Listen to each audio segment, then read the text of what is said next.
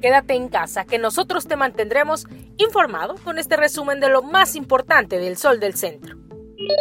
Despedirán este lunes al exalcalde Adrián Ventura con una misa programada para las 19 horas en la Catedral Basílica.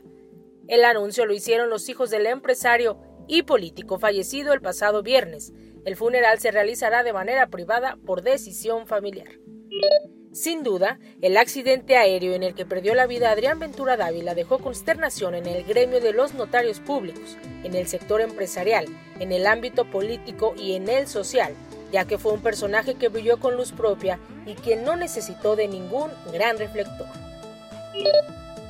Al presidir la misa dominical en la Catedral de Aguascalientes, el obispo de la diócesis, José María de la Torre Martín, elevó una oración por el eterno descanso del alma de quienes perdieron la vida en el accidente de la avioneta en la que viajaba el exalcalde Adrián Ventura Dávila junto a su familia política. Una sinergia efectiva entre el gobierno y el sector productivo es vital para salir adelante de la pandemia por el COVID-19.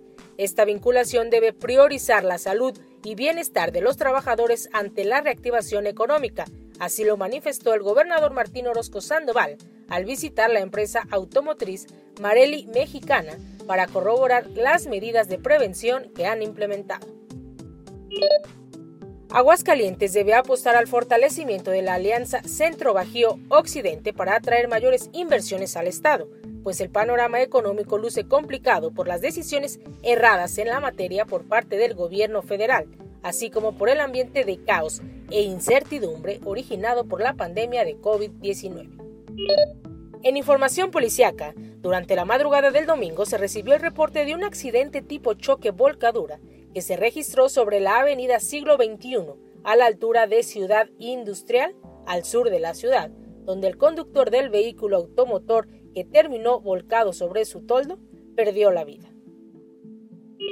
En los deportes, la salida de Hugo González y el retiro de Josgard Gutiérrez de las canchas ha dejado que la portería del club Necaxa quede con un hueco enorme, por lo que los directivos rojiblancos ya se encuentran trabajando para llenar el vacío.